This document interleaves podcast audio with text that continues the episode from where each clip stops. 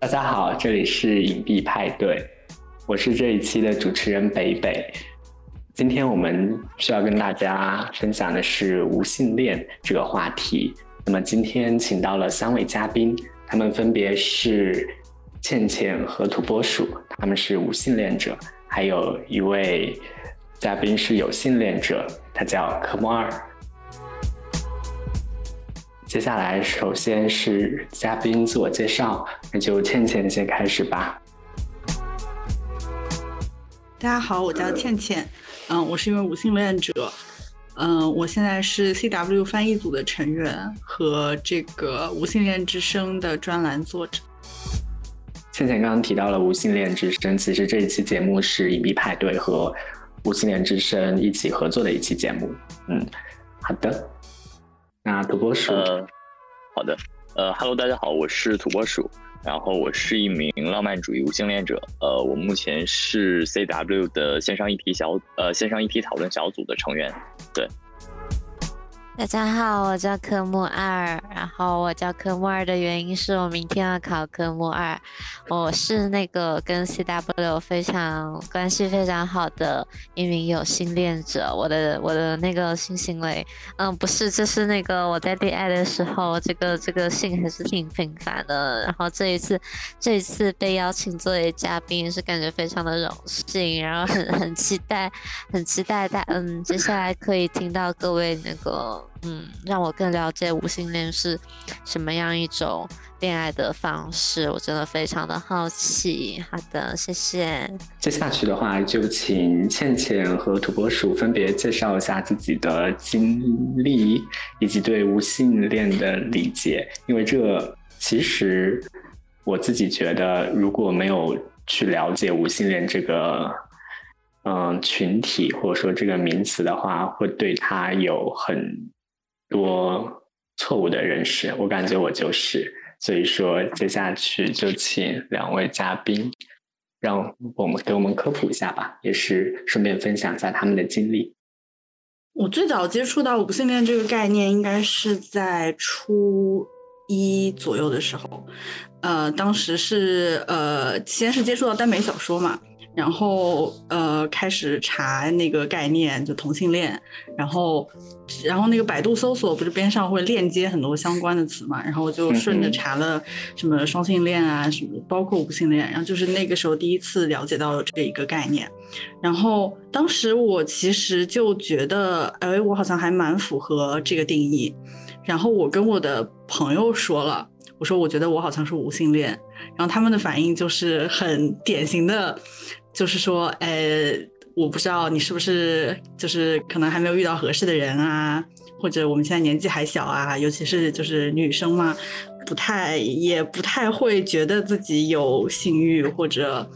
嗯，尤其是那个年纪嘛，家长或者学校也不会鼓励我们，嗯，表达和探索自己的性欲，所以就觉得可能只是还太年轻啊，没太没遇到合适的人啊，巴拉巴拉。然后我就作为直人，作为直 女，一直这样生活着。然后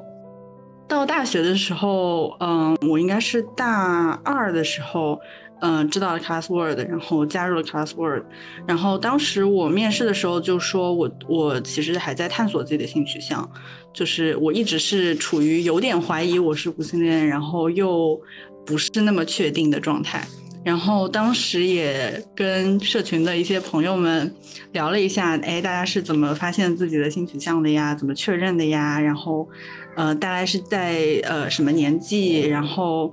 也提了一次，说我觉得我好像是无性恋，然后竟然收到了一模一样的反馈，就是说，哎，你不用太着急啊，可能还没有遇到合适的人之类的。呃，然后再后来是到我读研究生的时候。我大四的时候了解到女性主义和库尔理论，然后觉得这是我非常想学习的东西。然后我嗯去英国留学，读了性别研究的专业，呃的硕士项目。然后嗯，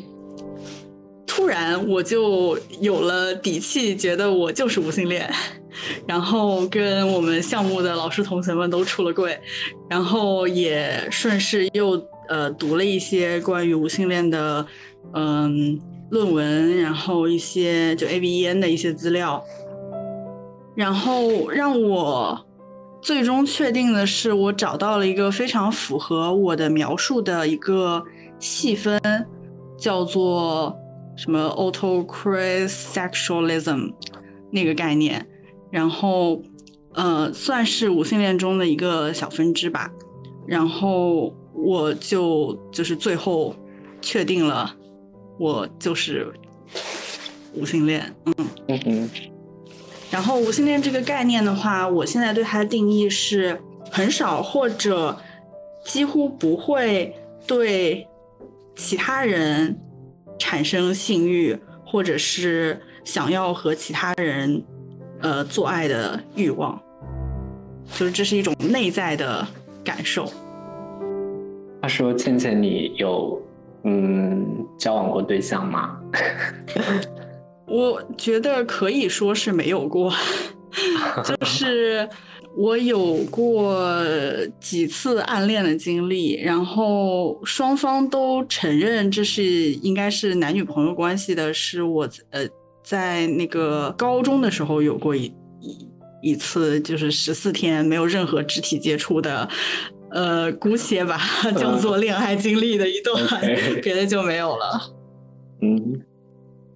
呃，好的。然后我这边其实我接触的可能呃，就是我的自我认同可能也跟倩倩差不多。然后我大概也是在本科期间，就是确定自己是无性恋者的这样子的一个身份认同。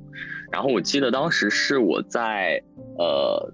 台湾进行交换的时候，然后我的呃我其中一个教授他是一个特别资深的心理咨询师，然后他当时也在上一些就是有关助人技巧的课程，对，然后我就就是跟他私下里做过几次类似就是心理咨询这样子的东西，然后他跟我讲说，或许我的状态和我的表现，或许我是一名无性恋者，然后那个时候我才第一次说接触到了呃无性恋这个概念，尽管之前都会有很多就是其他的库尔理论，但是感觉好像这个概念一直相对模糊，然后也没有那么被大众所熟知。对，然后呃，在那之后，我就在不断的去就是印证，就是这个概念，然后也在不断的进行自我探索。然后我觉得就是至少到目前为止，我都可以坚定的宣称自己是一个呃有浪漫主义的无性恋者。对，这是这大概是我的一个呃自我探索。然后我觉得可能呃这么说我不知道呃好不好，但是我觉得就是可能男性会比女性在呃比如说性欲或者说性的探索上可能会更呃直接更容易一点，因为可能很多东西就是我们可以自己去解决和满足，然后 对对，但是对，但是我对于就是我哪怕对于这种东西可能都没有那么强的感觉，或者说我就要怎样怎样的这样子的欲望和冲动，对，所以就就是呃，我觉得这个东西可能在一开始一直都是困扰我的，就比如说我对于不管是同性还是异性，我都没有想要和他们发生任何呃性行为的冲动或者说想法，然后甚至我对我自己都没有没有什么就是比较比较强的欲望去满足自己的一些就是大家认为的一些应该满足的需求。对，嗯，这个起初起初算是困扰我的点，对。但是在接触了无性恋这个概念之后，我觉得这是给我不管是呃建立亲密关系也好，或者说自我认同也好，就是自己的那个定位，我觉得都是一个蛮大的帮助。就是它会让我觉得说啊、那我的这样子的一个存在，我是有建立一个就是自己的这样子的一个认同在的，对。然后就是我想顺着倩倩的那个东西聊一下，就是我觉得我嗯我身边接触到的现实生活中的一些无性恋者，我觉得都比较有趣。就是我们很早就会，就是就是可能说这个自我探索的道路更艰难，也更漫长，所以就会导致我们很早就会开始接触一些呃社科啦、心理学的课程，就包括可能很多人甚至直接会，就可能像倩倩一样去读一个性别研究，或者是呃社会学、人类学之类的社科相关的课程，或者心理学相关的课程。然后我感觉就是大家好像呃自我就是无性恋者的话，自我探索的意识会更加强烈，但是他又同时没有一个说我想要反抗的这样子的一个状态，不是说我要争取权利或者怎样，就是大家呃相安无事的，然后那种自给自足的在那边生活，或者说在社会当当中存在就已经很开心了，然后就感觉好像大家的内心世界就会特别的富足。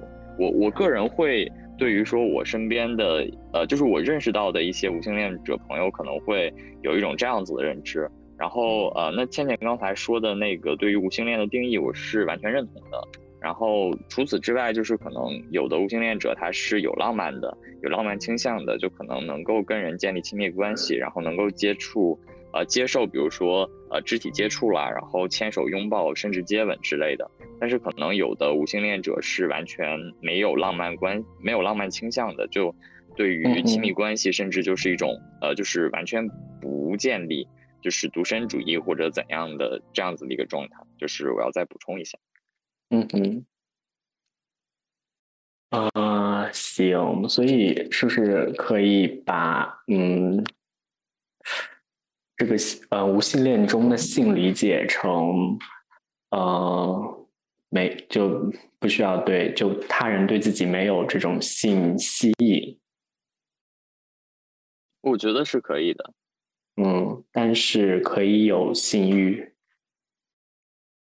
但是。因为因为我 我自己是没有的，所以我不知道会不会期待说就是对，就是有有性欲，但是不会发生性行为，就可能说自己去解决或者找一些别的方式来解决这样子的状态。嗯嗯嗯。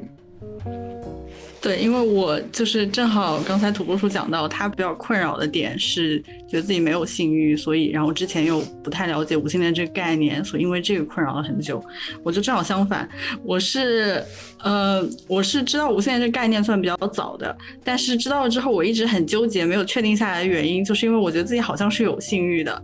嗯，我在就比如说看呃电影啊、什么动画呀、什么小说呀里面关于性的那些场景的时候，我是身体会有一些反应的。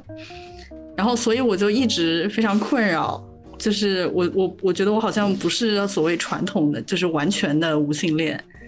但是呢，我又从来没有对任何一个真的真实存在的人类产生过这样的欲望，所以就嗯纠结了很久。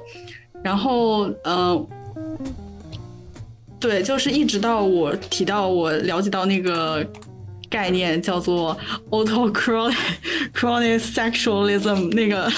那个概念的时候，就是我我意识到说，嗯，无性恋者不是不一定就是完全没有呃性欲，然后他那个呃那个学者有一些研究，就是说，首先无性恋者中自慰的比例其实是挺高的。就是和有性恋者中自慰的比例其实是呃频和频率甚至是可能差不多的，然后无性恋者的性幻想会嗯可能会有一些就特别艺术化的什么呃什么一些自然风光啦什么一些很抽象的那些东西，然后也有可能是涉及一些嗯就是名人明星或者是。呃，虚拟的角色，然后也有可能是他们以呃，我们以一个类似第三人称的视角在观看别人的性的呃场景，然后好像这种性欲从他们身上渗透到了我们的身上，然后我们就感到了一种可能是性相关的满足，然后对我觉得我就比较符合这这种定义，所以我会特别强调那个无性恋定义中的。就是把这个 sex 作为 partner sex，就是不想要参与呃和别人的性行为，但是就是像自慰啊，或者是呃可能一些就就反正不需要别人参与的性行为，嗯，可能也是让我们感到快乐的，然后也也不排斥的，就是。这样，OK OK，我觉得倩倩刚刚讲的那个那个点很有意思，就是这可能是一个男生男性和女性的这样子的一个差别吧，就是就是有关就是自己会发生反应的这种情况，就是他从来没有对我产生过任何困扰，因为我一直都会就是就是包括我跟我的身边朋友提起来的时候，我都会说，就是我能够正常发生反应，这说明我生理上不存在任何问题，不需要去 进行一些就是他们所认为的治疗或者矫正。对我反而是认为这个东西能够就是帮我更加坚定，而不会说对我产生困扰的这样子的一个状态。我感觉我自己对嗯。关于无性恋这个方面的经历，其实嗯有，我也有经历过自我探索的这个过程。就以前我其实觉得自己是个无性恋者，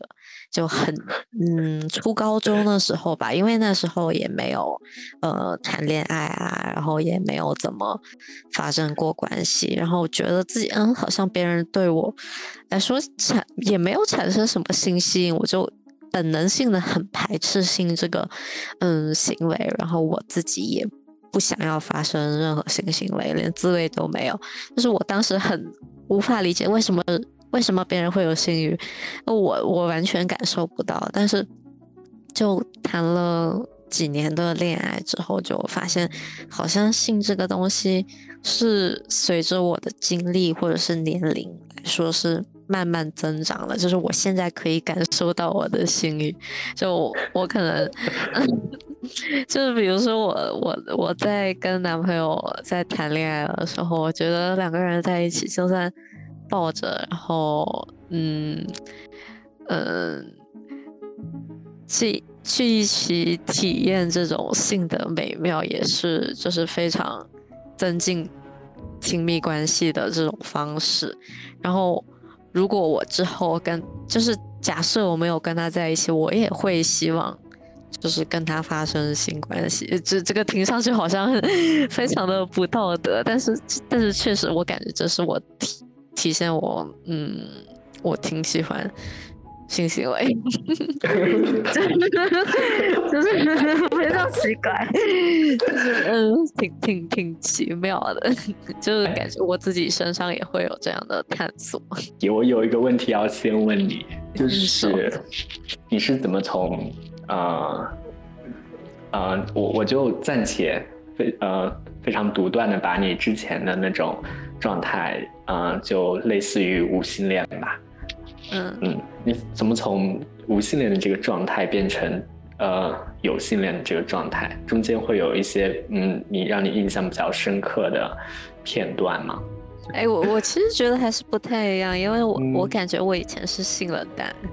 就是应该不算无性恋，就是我我就算是恋爱的话，呃，我我。我会拒绝性，我觉得这个东西，我我我完全不希望跟一个人发生性关系，我也不会想要自慰。我觉得性是一个非常怎么说低俗肮脏的事情，就很就是还没有了解这个的时候啊，然后就是觉得，嗯，为什么这个世界上要有性呢？就是 感觉很奇怪，可能也是有一些那种像是洁癖一样的东西吧。然后那是因为。嗯，就是小时候的性教育会比较，嗯，对这个性，对会会感觉就是大家都不怎么谈性，然后一谈就会觉得，嗯，就会有荡妇羞辱。就我不知道男生会不会就是感觉到这个，但是女生的话就感觉，嗯，好像你未成年或者是没有满二十岁，然后发生。就是跟别人睡了的话，别人会觉得啊，天啊，你好那个 open 啊，你好像就是嗯嗯，感觉就是失去了贞洁，就是以前的愚蠢想法会有这样的。然后呢，之后嗯，慢慢接触到是问题是，比如说你看一些呃电影里面裸露的镜头啊，或者什么的，你会有生理反应吗？不会。就是感觉完全是一个，完全是一个性冷淡，然然后然后救命，然后然后也会就是我我当时就是自己心里的是性冷淡的原因就是，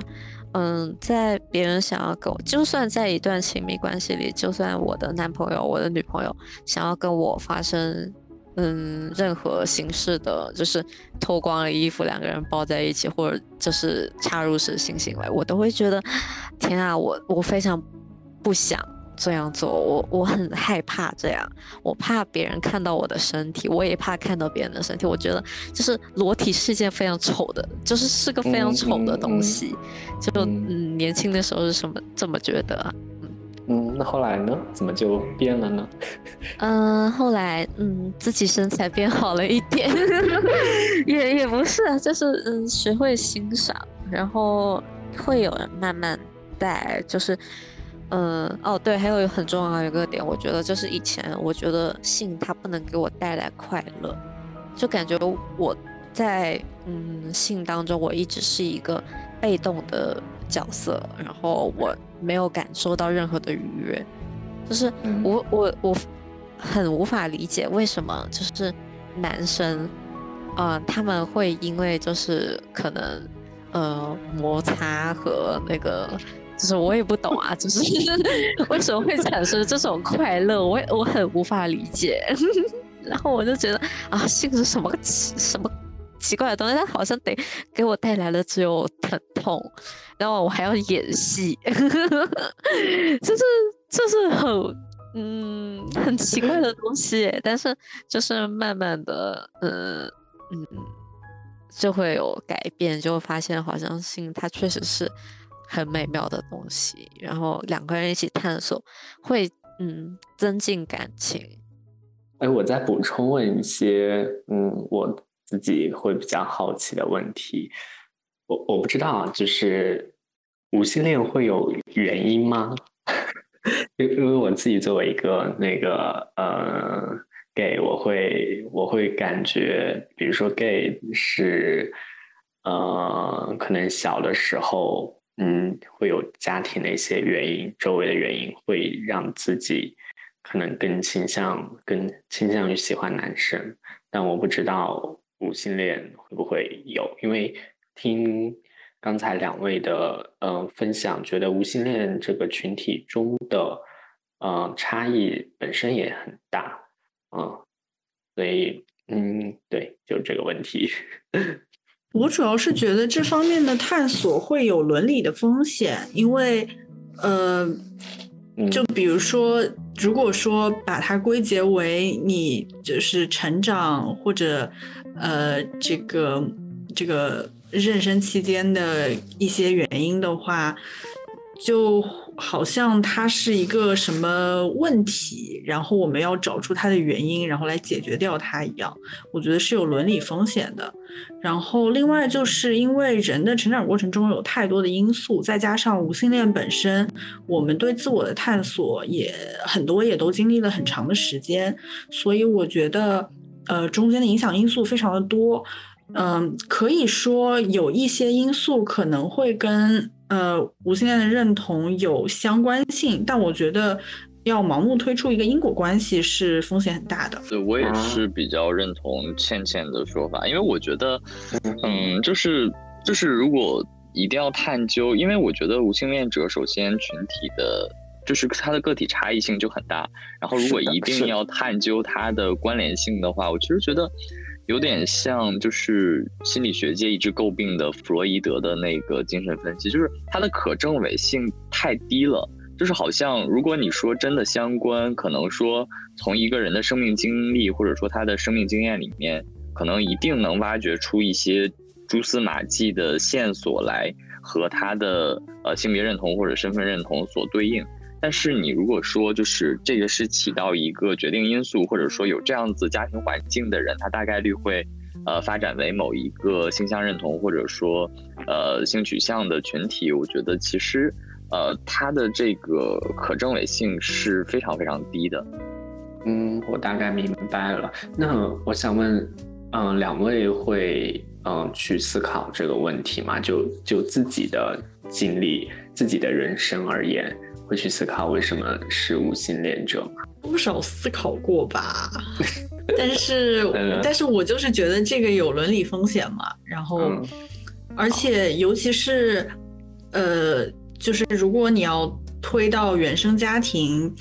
呃，包括那个就出生相关的一些就是可能生理基础的话，又很大可能会把责任落到母亲的身上，因为我们通常会把。这个养育子女的责任归归到母亲的头上，然后这又是一个，嗯，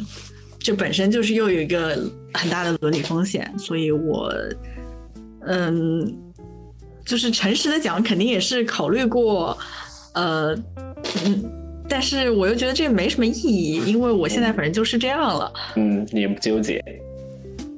对啊。我而且我自己也没觉得无性恋带来了什么问题，就是只有大家对无性恋的误解才会对我们产才会才会对我们形成一些负面影响，望中之好。OK，就是这就是一个自我探索的道路。包括我，我其实觉得，如果说就是有有性恋者，他们也会有就是千差万别的性癖。那对于不同的性癖，如果你一定要求他们分析一下，说他们会有这样子性癖好的一个，呃，不管是原生家庭的原因，还是童年经历，或者就是其实是一个很就是很很没有很没有趣的一个这样子的概念。可能就是比如说有就是我身边的人会有恋足癖，或者有的朋友会是字母圈。然后如果他只是跟你这么讲，然后你还要再追问他一句的话。我个人会有点反感这样子的行为，就好像是拿着一个放大镜在不断的检视和猎奇这样子的一个状态。当然，我也知道可能我的朋友他们完全没有任何恶意，对，但是可能就是这样子会会让我有一点不太舒适。你们会想要嗯结婚生小孩吗？不想呀，我现在算是独身主义者吧。我对这个其他人类没有什么兴趣，所以我觉得一个人待着就很快乐。我是完全不会有，然后我也也已经跟我妈讲，就是大概规划我三十五到四十岁期间会领养一个小孩这样子的状态了。就是对，就是那至于结婚的话，我还是持一个保留态度，就有可能会步入婚姻，但是我个人对此没有任何期望。对，但是我觉得作为就是我个人的一个概念，我觉得作为人要承担一定的社会责任的这种说辞，尤其是可能中国比较传统的观念，我是认同的。所以我会就是我的期待是能够在三十五到四十岁的期间，就是呃领养一个孩子来完成一个父亲角色的转变，或者说承担一定的这样子的社会角色。对我觉得讨论无性恋这个话题的一个非常重要的原因，就在于有性恋会把性和亲密关系非常紧密的捆绑在一起，但是似乎无性恋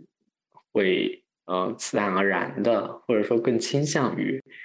把性和亲密关系分开。这个是我目前的一个通过跟两位嘉宾嗯聊天之后得到了一个初步的印象。但是我想问一下两位嘉宾，就你们会怎么看待，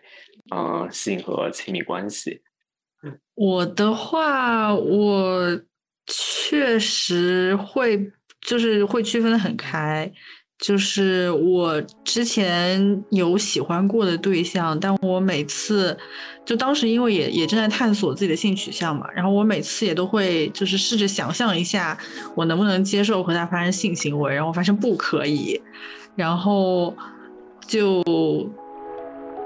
对大家就是这样，就是脑内想象都没有办法接受的那种程度。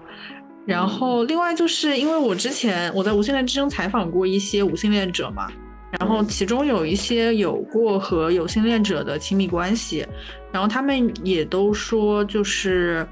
会还是会比较，就算是他比较喜欢他的这个对象，但是呃没有办法接受和他的性行为，或者是呃双方的就是对性的需求差差异太大，就是很难呃协调解决。另外就是。呃，好像他们的有性恋伴侣会比较难理解他们的无性恋身份，就是会有人觉得说，呃，就是把性和爱挂钩在一起，觉得就是你就是你不愿意接受我的性要求，就是因为你不够爱我，或者是你根本就不爱我，就是类似这样的。就是我会觉得，呃，有性的话，它可能会更加稳固，或者说更加和谐。但是对我个人而言的话，虽然我。我完全没有对于性的厌恶或者排斥那些想法，但是我就是完全无感，所以我从来没有考虑过跟哪怕说我的伴侣发生任何性关系或者说性行为。这样子的一个状态。刚刚土拨鼠也说，就是可能会希望，嗯，如果是你的 partner 的话，可能就不会跟你提想要跟你发生性关系，然后会理解，呃，两个人想要呃，就是维持一种浪漫的关系。但是如果对方他其实本身是一个有性恋者。然后呢，他其实很需要性，他没有办法从你这里获得性的话，他去找别人发生性关系。但是他明确表示他的那种，比如说心属于你啊，然后他有一定的，呃，对，就是只跟你有这种非常亲密的这种 partner 的关系，就有认定。那你觉得你会相信吗？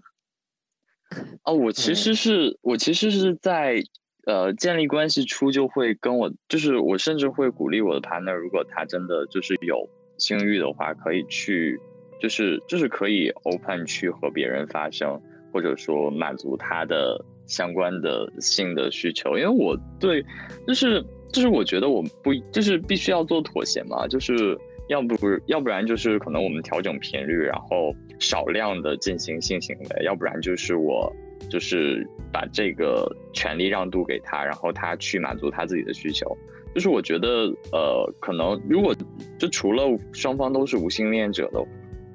就是这个这个东西是必然会需要妥协，或者说需要就是让渡的，就双方一定是会做出一个让步的。但是以我的经历来看，反倒是可能我的 partner 不会。呃，就是他没有办法接受这样子的事情，就他没有办法接受说，呃，他和我作为一个伴侣关系，然后他再去跟别的人去发生这样子的性行为。对，就是我自己的亲身经历的话，目前为止还是这个样子。所以，呃，有的时候也会觉得有些，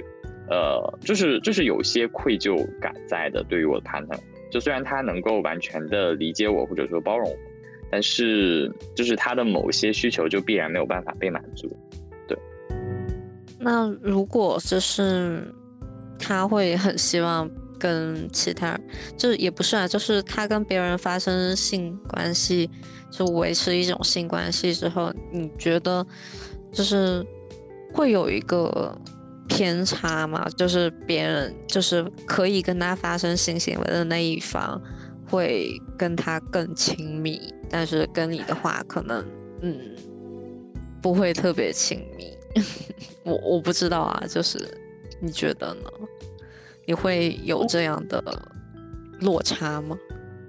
我嗯，因为可就是如果这样子的话，只能说是我的一个就是想象的状态，因为我完全没有真正说呃，就是我的我的 partner 跟别人有发生关系或者怎样的经历，但我自己是觉得 OK 了，因为我对这个就是我对这这个行为本身就是完全无感的一种状态，然后如果他有这样子的需求，那就让他们就是。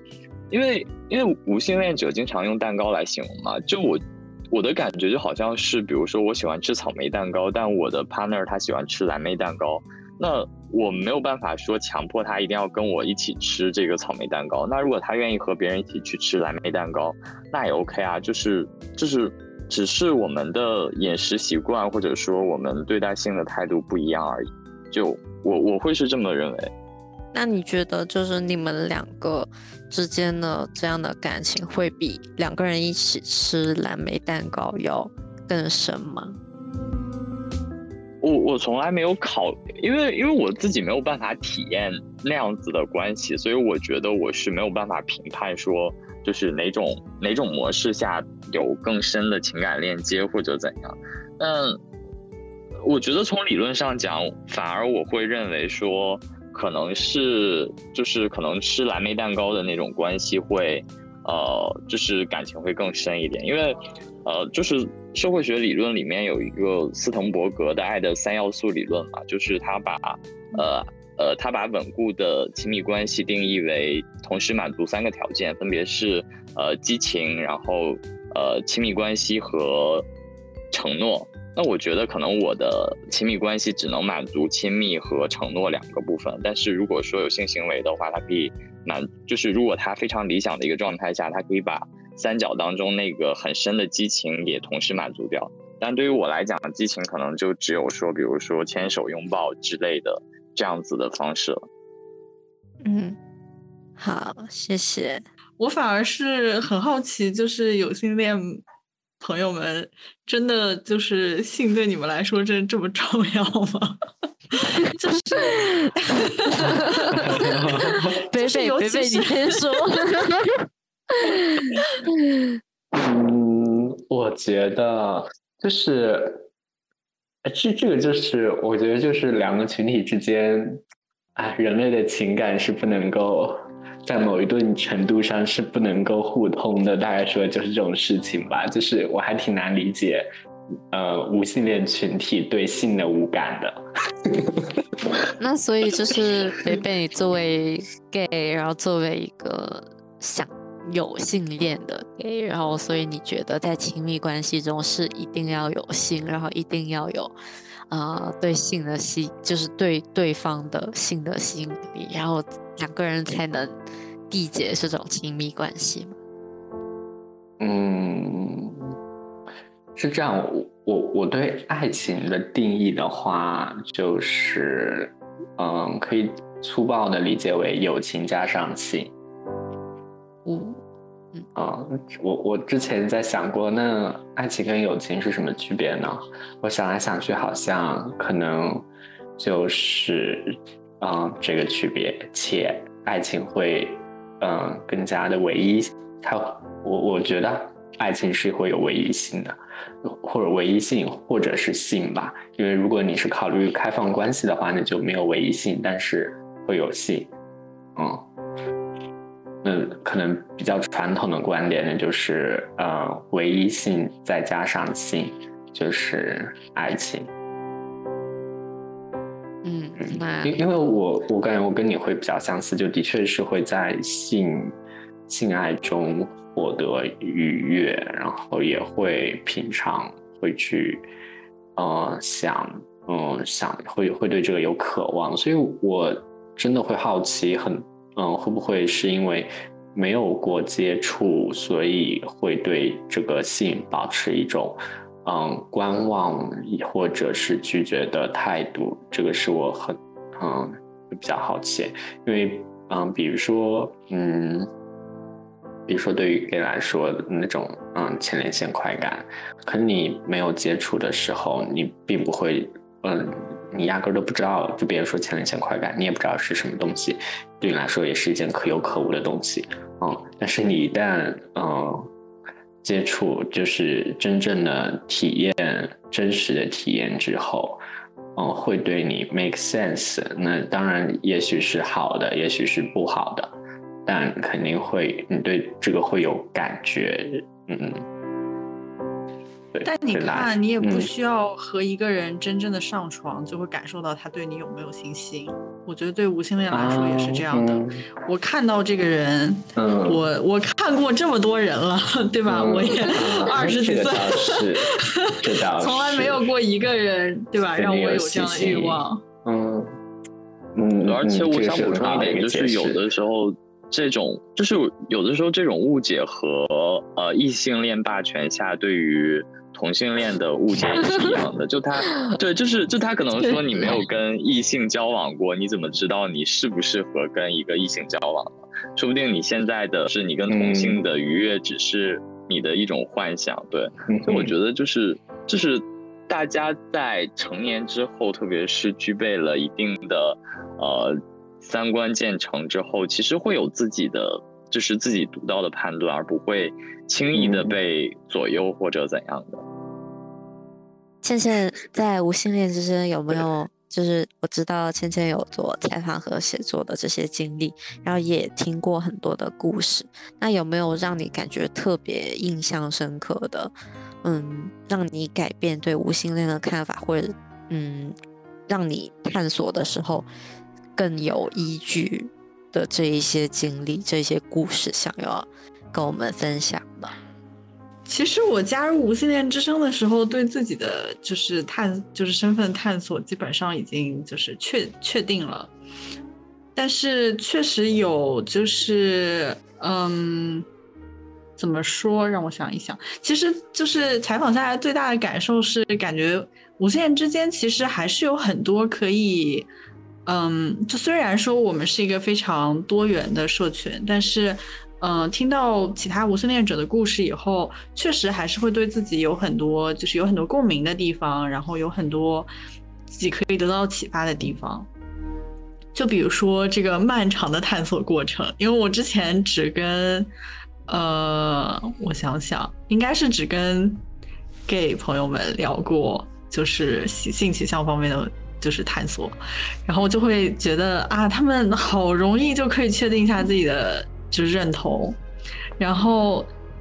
而且一般都很早，然后就是。就是认同定了之后，也不太会之后还有什么怀疑之类的。但是我的话就一直很困惑、很怀疑，然后很动摇。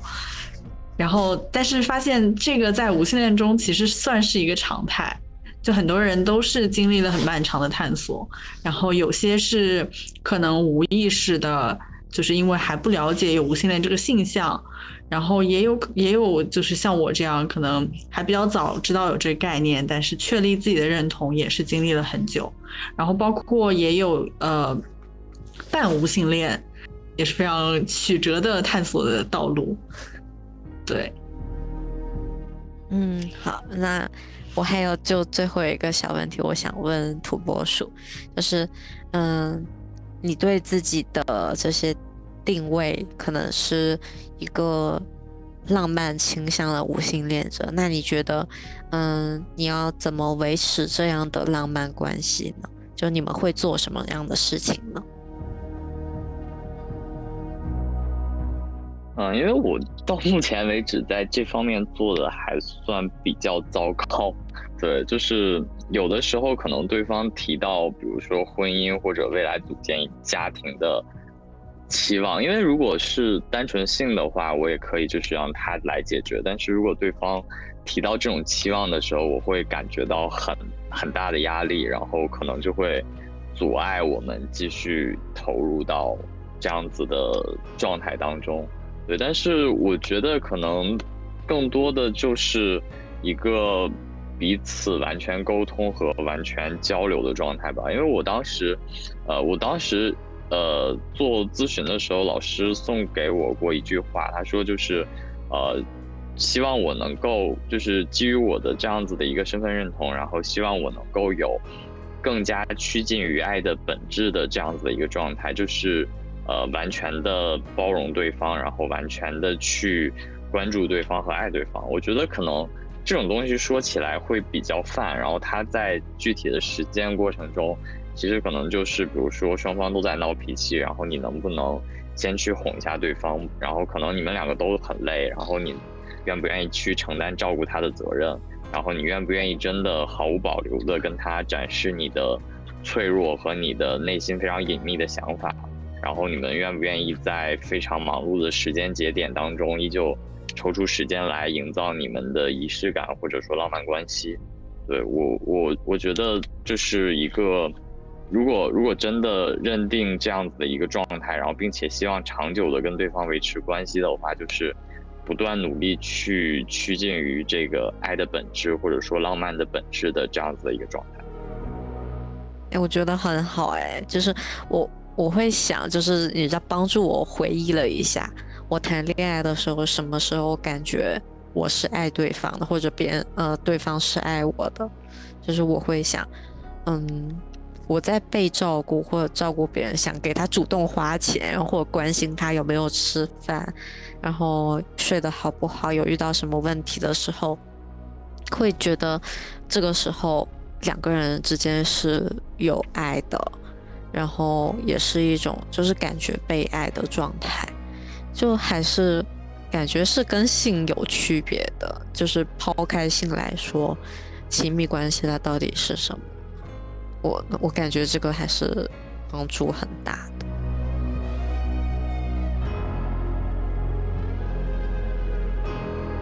非常感谢三位嘉宾的分享，希望听完这期播客的小伙伴们能够对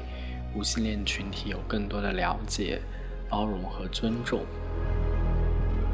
如果你身边还有对于自己性向探索不定的小伙伴，也许你可以把这期内容转给他，说不定能够帮助他在漫长的自我认同道路上迈出很关键的一步。最后，希望不管是有性恋者还是无性恋者，我们都有接受爱和给予爱的能力，不断接近那个爱的本质。谢谢大家的收听，我们下期再见。